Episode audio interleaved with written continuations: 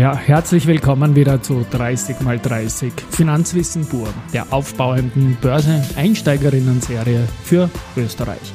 Mein Name ist Christian Drastil, ich bin der Host dieses Podcasts und mixe dafür Aktien, Sparen und Investments mit Homebias.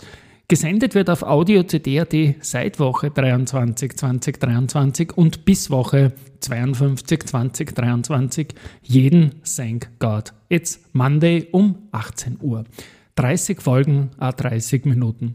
Es wird hier unabhängig vom Tagesgeschehen produziert. Ein späterer Einstieg ist immer möglich. Chronologisches Hören der Folgen wird empfohlen.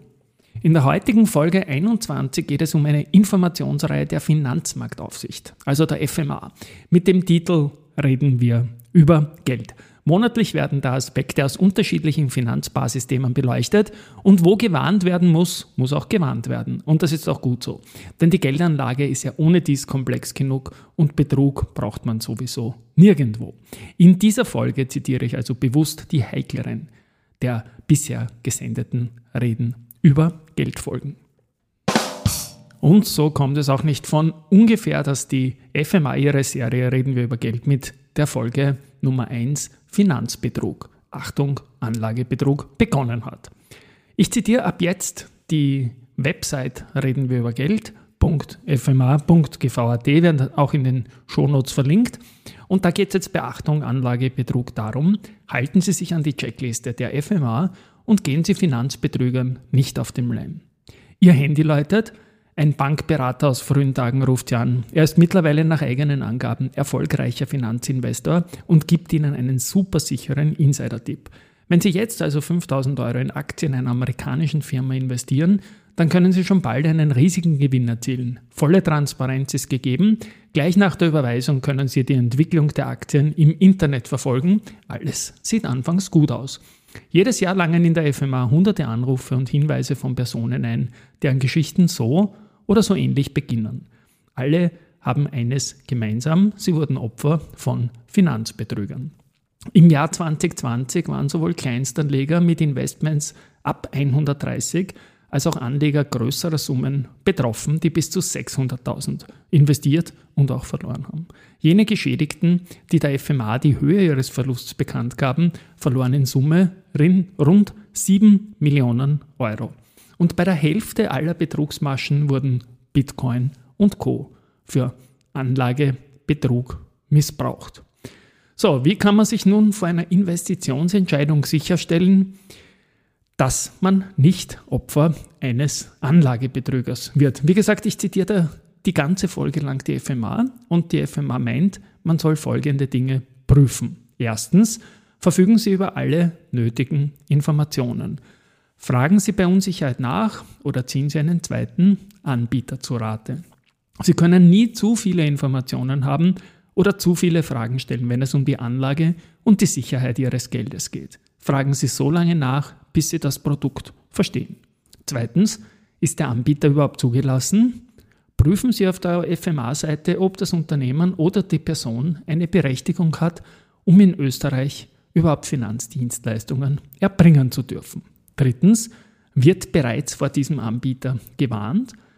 Kontrollieren Sie auf der FMA-Website, ob es bereits eine Warnung von diesem Unternehmen oder vor diesem Unternehmen gibt.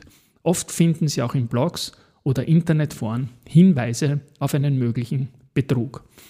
Und Achtung bei folgenden Warnsignalen. Haben Sie einen unerbetenen Anruf erhalten, bei dem Ihnen eine Investitionsmöglichkeit schmackhaft gemacht wurde? Wurden Sie aufgefordert, Ihre Kontozugangsdaten bekannt zu geben? Wurde Ihnen ein Geheimtipp oder eine Insiderinformation mitgeteilt? Wurden Sie unter Zeitdruck gesetzt? Wurden Ihnen verlockende Angebote mit Kryptoassets gemacht? Wurde Ihnen hoher Gewinn bei niedrigem Risiko versprochen? Bleiben Sie einfach realistisch, denn was zu gut klingt, um wahr zu sein, das ist meistens auch nicht wahr. Informieren Sie sich und seien Sie kritisch. In Folge 5 geht die FMA noch ins Detail bei Kryptoassets, Token und Coins. Was genau kauft man da überhaupt? Kryptoassets sind auch als Coins bzw. Token bekannt. Sie können etwa ein Recht oder einen Anspruch verschaffen. Der Payment Token.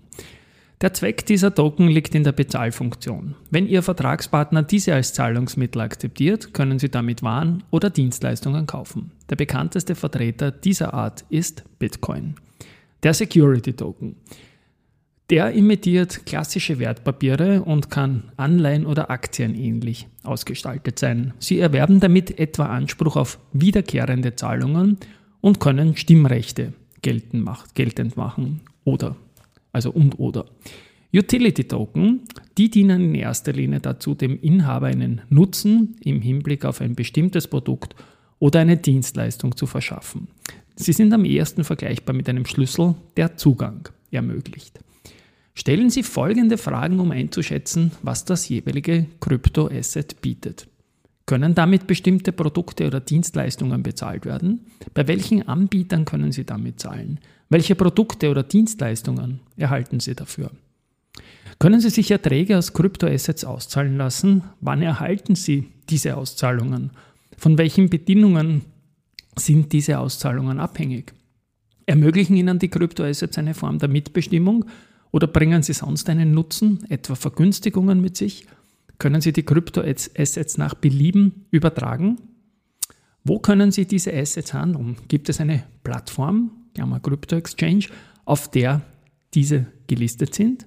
Ist es realistisch, dass jemand Ihnen das Kryptoasset um einen höheren Betrag abkaufen wird als zu jenen, um den Sie es erworben haben? Beachten Sie, dass sich aus der bloßen Eigenschaft als Token oder Coin auf einer Blockchain noch kein Wert ergibt. Ob und welchen Wert ein Kryptoasset tatsächlich hat, hängt von den Rechten und Forderungen ab, die man mit dem Erwerb des Kryptoassets erhält, beziehungsweise davon, ob das Kryptoasset auch tatsächlich auf einer Handelsplattform gelistet ist.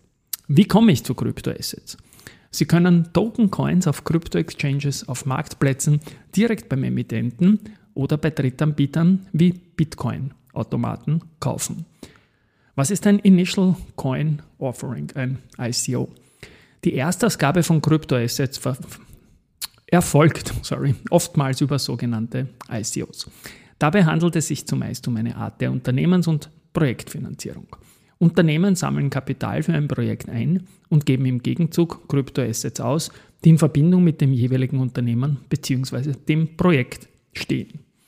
Warum sind ICOs so riskant?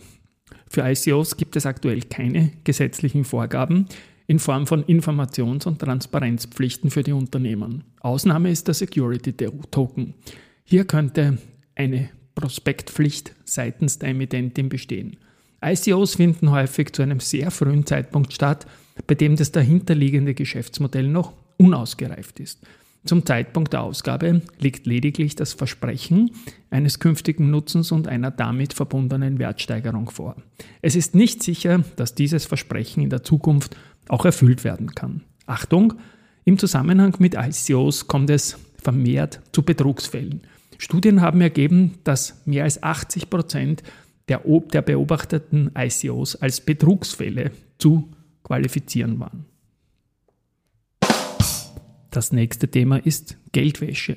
Aber was ist das überhaupt?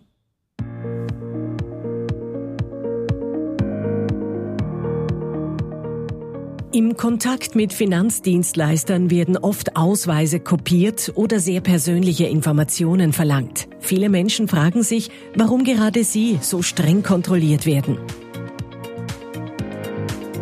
Die Antwort ist einfach. Nur so kann verdächtiges Verhalten rechtzeitig erkannt und damit Geldwäscherei effektiv vorgebeugt werden.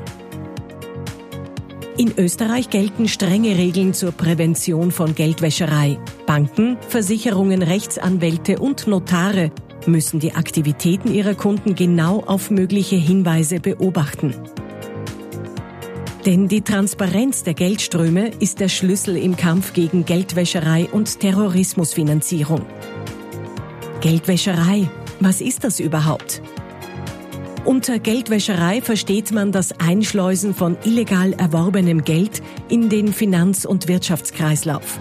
So wird das illegale Vermögen in ein scheinbar legales umgewandelt. Auch Terrorismus wird meist durch Geldwäscherei finanziert.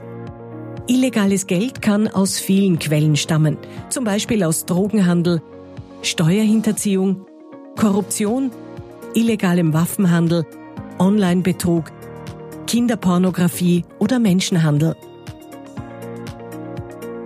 Es gibt verschiedene Möglichkeiten, um Geld zu waschen. Oft werden dafür Scheinfirmen gegründet.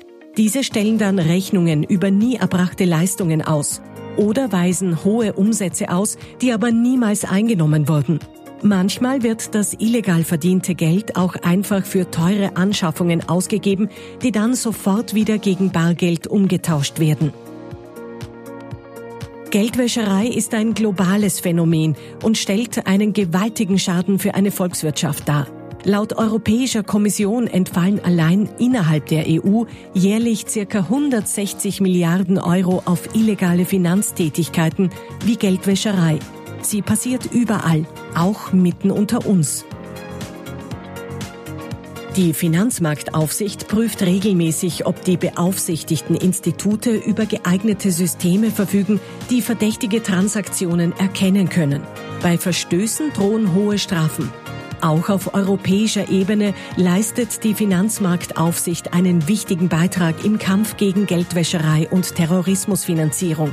Mit dieser strikten Null-Toleranz-Politik bei Geldwäscherei und Terrorismusfinanzierung sorgt die Finanzmarktaufsicht für einen sauberen Finanzplatz Österreich.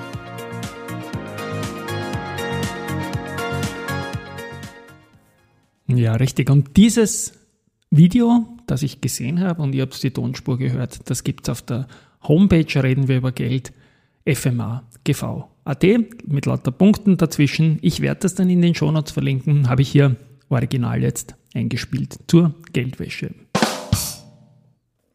Das nächste Thema ist Aktienempfehlungen seriös. Vorsicht vor Pump and Dump Manipulation.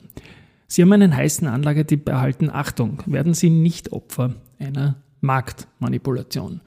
So, was ist jetzt eigentlich Pump and Dump? Das ist eine häufige Form der Manipulation an der Börse. Dabei werden günstige Aktien eines Unternehmens von Manipulanten gekauft. Durch Verbreitung von falschen Informationen wird Nachfrage generiert, um den Wert der Aktie nach oben zu treiben und andere Investoren zum Kauf zu bewegen. Nachdem der Kurs stark gestiegen ist, verkauft der Manipulant seine Aktien gewinnbringend. Den Schaden tragen Sie als Kleinanleger, da Sie auf Ihren wertlosen Aktien sitzen bleiben. Wie werden die Anlageempfehlungen verbreitet? Über Social-Media-Kanäle, Cold Calling, Spam-Mails und Empfehlungen in Börsenbriefen erreichen die Akteure potenzielle Anleger aller Alters- und Berufsgruppen. Achten Sie also besonders darauf, ob Aktienempfehlungen seriös sind. Hinweise: Penny Stocks. Aktien von zumeist kleinen, unbekannten Firmen, deren Kurswert nur wenige Cent beträgt. Sie sind hochspekulativ aufgrund meist starker Kursschwankungen, besonders anfällig für Manipulationen und werden gerne als vermeintliches Schnäppchen beworben. Multilaterales Handelssystem MTF. An diesen werden Finanzinstrumente gehandelt, die weder gesetzliche geregelte Zulassungsvoraussetzungen noch Transparenzpflichten einhalten müssen. Marktmanipulation ist auch hier untersagt. Da aber in den allermeisten Fällen kein Kapitalmarktprospekt vorhanden ist, gibt es nur wenige oder gar keine Informationen für Anleger und man sollte besonders sorgfältig prüfen. Illiquide Aktien. Aktien, die nur sehr wenig oder in geringen Mengen gehandelt werden, nennt man illiquid. Da das Aktienvolumen klein und die Handelsaktivität gering ist, braucht es nur wenige neue Investoren, um den Preis nach oben zu treiben. So, wie kann man sich jetzt schützen und erkennen, ob Aktienempfehlungen seriös sind? Prüfen Sie Wertpapiere, die Ihnen in marktschreierischer Weise zum Kauf empfohlen werden, besonders gründlich. Fragen Sie immer, warum Ihnen ein Fremder unaufgefordert heiße Tipps oder Empfehlungen geben sollte. Holen Sie Informationen zum betreffenden Unternehmen ein. Ist das Unternehmen tatsächlich operativ tätig überhaupt? Wie ist die Unternehmenshistorie? Wo befindet sich der Sitz des Unternehmens? Wirkt dessen Webauftritt seriös? Finden Sie heraus, wo die Aktie gehandelt wird. Verlassen Sie sich nicht auf eine einzige Quelle. Oft finden sich in Internetform bereits besorgte Anleger.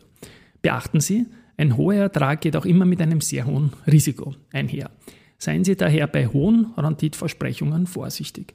Prüfen Sie, ob die FMA bereits zur Vorsicht bei Kaufempfehlungen für die Aktie rät. Sie sind bereits Opfer einer Marktmanipulation geworden. Was nun? Sie sollten unverzüglich Strafanzeige bei der Polizei oder Staatsanwaltschaft erstatten. Zusätzlich können Sie den Sachverhalt auch der FMA übermitteln. Ich sage da nochmal dazu, das sagt ja alles die FMA. Marktmanipulation wird entweder im Rahmen eines Verwaltungsstrafverfahrens oder eines gerichtlichen Strafverfahrens äh, untersucht und eventuell bestraft. Es, ja. Das nächste ist Authority Scam oder Ermittler haben ihre Bitcoin-Wallet gefunden. Im Jahr 2021 haben sich mehr als 630 Menschen zum Thema Anlagebetrug an die FMA gewendet. Diese haben eine Schadenssumme von mehr als 7 Millionen Euro gemeldet, haben wir schon gesagt. Im Durchschnitt hat jeder Geschädigte 32.600 Euro an die Betrüger verloren. 53 Prozent der Fälle hatten einen Bezug zu Kryptoassets. Die Realität ist, es kann jeden treffen, jeder kann Opfer von Anlagebetrügern werden. Besonders aufgefallen ist die Betrugsmasche Authority Scam. Das funktioniert so. Man surft im Internet und plötzlich öffnet sich ein Pop-up-Fenster mit Werbung. Gezeigt wird eine Investitionsmöglichkeit, mit der angeblich sogar Star-Investoren schon Millionen verdient haben. Man interessiert sich dafür und gibt die Kontaktdaten bekannt. Vielleicht investiert man ja sogar. Wochen später kommt dann ein Mail von jemandem, der sich als FMA-Mitarbeiter ausgibt. Sein Schreiben gleicht jenen, die auf der FMA-Webseite zu finden sind und man erkennt auch das FMA-Logo wieder. Der Autor behauptet, bei Ermittlungen auf eine Bitcoin-Wallet gestoßen zu sein, die auf ihren Namen lautet. Sie hätten Anspruch darauf, aber zuerst müssten sie persönliche Informationen, etwa eine Reisepasskopie, Bankkontodaten, Stromrechnung oder Passwörter, preisgeben. Im nächsten Schritt verlangen die Betrüger Geld von ihnen. Überweisen sie auf keinen Fall. Achtung, es handelt sich hier um Betrug. Die FMA fordert sie niemals dazu auf, geheime Daten preiszugeben oder Geld zu überweisen, sagt die FMA, sage auch ich. Gut. Vorsicht bei folgenden Warnsignalen. Websites, die nicht mit der FMA-URL übereinstimmen, die URL lautet fma.gv.at. Kommunikation, die Rechtschreibfehler und schlechte Grammatik enthält. Telefonanrufe von einer Handynummer oder einer Nummer im Ausland. E-Mail-Adresse, die von einem Gmail- oder GMX-Konto stammt. Nochmals, die FMA fordert Sie niemals dazu auf, Geld zu überweisen. Die FMA fordert Sie niemals dazu auf, sensible Bankdaten wie PINs oder Bankwört, äh, Passwörter sorry, bekannt zu geben. Die FMA gibt keine Transaktionen frei. Die FMA berät Sie nicht zu Finanzprodukten und gibt keinerlei Anlageempfehlungen ab. Ich ergänze dazu, die Banken machen sowas alles auch nicht per E-Mail, also höchste Vorsicht, nicht nur bei der FMA sondern auch bei anderen. So weiter jetzt mit dem FMA-Text. Wenn Sie Zweifel haben, ob Sie mit einem echten FMA-Mitarbeiter sprechen, wenden Sie sich direkt an die FMA-Verbraucher-Hotline. Äh, Telefonnummer ist dann in den Shownotes. Oder verwenden Sie das Kontaktformular Verbraucheranfragen auf der Webseite der FMA. Verbrü äh, Betrüger geben sich natürlich nicht nur als FMA-Mitarbeiter, sondern auch als Vertreter anderer Organisationen, wie zum Beispiel Nationalbank, Deutsche BaFin, Schweizer Börseaufsicht oder der britischen FCA. Aus. Betrugsmaschen ändern sich ständig und kriminelle Absichten sind oft nicht leicht zu erkennen. Also bleiben Sie kritisch. Der nächste Punkt, Strukturvertrieb oder Netzwerkmarketing. Wenn Sie nicht nur ein Produkt kaufen, sondern auch neue Kunden anwerben sollen, der Grad zwischen Seriosität und Abzocke ist extrem schmal. Der Case. Sie haben ein verlockendes Angebot auf Facebook erhalten. Die Person, die Sie kontaktiert hat, ist jung und dynamisch. Sie sehen Bilder von Fernreisen, Luxusautos und teuren Uhren. Das Profil wurde entdeckt, man hat ihr Potenzial erkannt und möchte sie unbedingt im Team haben. Auch sie sollen mit wenig Arbeit reich werden können, indem sie zum Beispiel Abos für Finanzschulungen vertreiben. Achtung! Fügen Sie sich Ihrer Familie und Ihren Freunden keinen Schaden zu, indem Sie deren Vertrauen ausnutzen. Typische Merkmale von Netzwerkmarketing im finanznahen Bereich sind die Aussicht, sehr viel Geld verdienen zu können. Sie müssen ein hohes Einstiegsinvestment tätigen. Der Aufstieg im System wird als sehr einfach dargestellt. Sie werden aufgefordert, Freunde und Bekannte anzuwerben. Warnsignal also große Veranstaltungen und Feste in Top-Locations. Betonung des Gemeinschaftsgefühls. Darstellung des Systems als neue Bewegung. Belohnungssysteme wie Reisen, Autoprogramme und so weiter. Beratung durch branchenfremde Personen mit geringen Kenntnissen ohne entsprechende Ausbildung. Es werden keine realen Produkte, sondern Webinare oder Trading-Signale auf WhatsApp vertrieben. Das Produkt selbst tritt eher in den Hintergrund, die Position in der Verkaufspyramide steht im Vordergrund. Fragen Sie sich also, ob Sie das Produkt auch ohne das ganze System der Netzwerk-Marketing-Leute dahinter kaufen würden. Ist das Produkt für sich alleine tatsächlich werthaltig? Und da gibt es schwierige Abgrenzung zum illegalen Schneeballsystem. Denn der Unterschied ist, dass man für den Eintritt in das System Zahlen leisten muss, ohne dafür eine echte Gegenleistung zu erhalten. Das neu investierte Geld wird auf andere Mitglieder in höheren Hierarchiestufen verteilt. Die FMA hat aber nur dann Handlungsmöglichkeiten, wenn es sich bei den Produkten um Finanzinstrumente handelt oder wenn eine Anlageberatung stattfindet, ohne dass die erforderliche Konzession vorhanden ist. Bei den allermeisten Modellen handelt es sich um keine konzessionspflichtigen Dienstleistungen, trotzdem ist Vorsicht geboten. Lassen Sie sich also nicht abzocken. FMA-Fazit, legal und seriös. Werthaltige Produkte werden direkt vertrieben.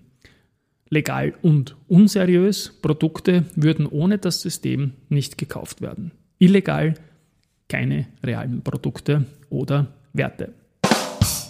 Beschwerden über Finanzdienstleister. Wissen Sie eigentlich, dass Ihr Finanzdienstleister Ihre Beschwerde entgegennehmen, bearbeiten und dokumentieren muss? Beschwerden sind wichtige Rückmeldungen für die Unternehmen. Sie sind unzufrieden mit dem Produkt oder einer Dienstleistung einer Bank, Versicherung oder Wertpapierfirma und fragen sich, wie Sie damit umgehen sollen. Ihr erster Schritt sollte immer eine schriftliche Beschwerde an das betroffene Unternehmen sein, um mit diesem gemeinsam eine Lösung für das Problem zu finden. Wie kann man sich jetzt beschweren? Egal, ob man direkt in der Filiale steht oder sich telefonisch oder via E-Mail beschweren möchte, Ihr Finanzdienstleister muss die Beschwerde entgegennehmen. Finanzdienstleister müssen auf deren Homepage darüber informieren, wie eine Beschwerde einzubringen ist, von welcher Stelle diese bearbeitet wird, wie lange die Bearbeitung ungefähr dauert und an wen Sie sich nach Abschluss des Beschwerdeverfahrens wenden können, falls Sie noch Verzeihung, immer unzufrieden sind. Summiert nochmal die Pflichten der Finanzdienstleister. Alle Beweismittel und Informationen, die Ihre Beschwerde betreffen, müssen zusammengetragen und geprüft werden. Das Unternehmen muss klar, eindeutig und verständlich mit Ihnen kommunizieren. Sie müssen ohne unnötige Verzögerung eine Antwort erhalten. Sollte die Bearbeitung längere Zeit in Anspruch nehmen, muss Sie das Unternehmen über die Gründe für die Verzögerung informieren und mitteilen, wann Sie voraussichtlich mit einer Antwort rechnen können. Sollte der Finanzdienstleister Ihren Forderungen nicht nachkommen, muss die Ablehnung begründet werden und Ihnen ein Ansprechpartner zur Aufrechterhaltung Ihrer Beschwerde genannt werden. Ansprechpartner sind die Schlichtungsstelle der österreichischen Kreditwirtschaft, die Verbraucherschlichtung, die Beschwerdestelle über Versicherungsunternehmen im Sozialministerium, die Ombudsstelle des Fachverbands Finanzdienstleister und so weiter. Und was ist die Rolle der FMA? Sie prüft, ob sich die konzessionierten Unternehmen an ihre Pflichten zum Beschwerdeverfahren halten. Finanzdienstleister müssen die Beschwerden unter anderem dokumentieren, analysieren und zumindest zahlenmäßig an die FMA melden. So erhält die Aufsichtsbehörde einen Überblick über die Themenstellungen, bei denen es Finanz, am Finanzmarkt zu Problemen kommt. Die gewonnenen Erkenntnisse sind eine wichtige Grundlage für die Aufsichts- und Prüftätigkeit und tragen zum kollektiven Verbraucherschutz bei. Beim letzten Beitrag, den ich bringe, da geht es um Phishing. Denn Banken versenden keine Links zu Webseiten, auf denen sie ihre persönlichen Kontodaten und Passwörter eingeben sollen. Wenn man das einmal hat, ist man schon sehr weit. So, was ist jetzt Phishing? Das setzt sich aus den Wörtern Passwort und Phishing für Fischerei zusammen. Also Passwort-Phishing, Phishing mit PH. Es wird nach Passwörtern und persönlichen Informationen gefischt, indem Kriminelle Ihnen per E-Mail einen Link senden, den Sie öffnen und wo Sie dann Ihre Bank- oder Kreditkartendaten eingeben sollen. Layout und Design sehen dem Ihrer Bank zum Verwechseln ähnlich. Wenn Sie Ihre Daten eingeben, geben Sie den Zugriff auf Ihr Konto und damit auf Ihr Geld frei. Auch per SMS Smashing und Telefonanruf Wishing mit V wird, also Video, nehme ich mal an, wird nach Ihren Daten gefischt. Wie erkennt man jetzt Phishing-Nachrichten? Phishing-Mails gaukeln vor, von der Bank zu stammen und erhalten eine überzeugende Begründung, warum sie ihre Zugangsdaten eingeben sollen. Die Anrede ist unpersönlich, da die Nachrichten an eine große Anzahl von Menschen verschickt wird. Die Bank spricht sie mit ihrem Namen an. Das ist mal das Erste. Das Zweite haben wir schon gehabt, aber kann man nicht oft genug wiederholen. Fehlerhafte Rechtschreibung und Grammatik ist immer ein Indiz. Unter Androhung, und das ist das dritte, von Konsequenzen wie Gebühren und Sperren werden Sie dringend aufgefordert, persönliche Daten preiszugeben. Da gibt es eine Watchlist Internet, da kann man Phishing-Nachrichten an die Watchlist Internet melden. Äh, die Website ist naheliegend www.watchlist-internet.at. Da wird unter unseriöse Webseiten eine Liste von Phishing-Warnungen veröffentlicht und laufend ergänzt. Wie kann man sich schützen? Seien Sie vorsichtig bei E-Mails und SMS-Nachrichten. Klicken Sie niemals auf Links in einer verdächtigen Nachricht und laden Sie keine Anhänge herunter. Vergleichen Sie die E-Mail-Adresse des Absenders und die Website-URLs genau mit jenen Ihrer Bank. Oft ändern Betrüger nur ein Zeichen und fügen ein Präfix wie Info dazu. Verwenden Sie niemals Ihre Kontodaten und Passwörter per E-Mail und geben Sie diese auch nicht auf verdächtigen Websites ein. Kontrollieren Sie regelmäßig Ihren Kontostand sowie Ihre Umsätze. So können Sie bei missbräuchlichen, missbräuchlichen Abbuchungen schneller reagieren. Schauen Sie auf die Webseite Ihrer Bank, ob bereits Warnungen veröffentlicht wurden. Im Zweifel fragen Sie am besten immer telefonisch bei Ihrem Finanzdienstleister oder Ihre Bank bei Ihrer Bank nach. Neben dem Finanzdienstleistungsbereich sind auch andere Branchen häufig betroffen. Online-Shops, soziale Medien, IT-Firmen, Telekommunikationsunternehmen und auch Lieferfirmen. So, was tut man jetzt, wenn was passiert ist und man bereits zum Opfer geworden ist? Kontaktieren und informieren Sie sofort Ihre Bank bzw. Ihr Kreditkarteninstitut.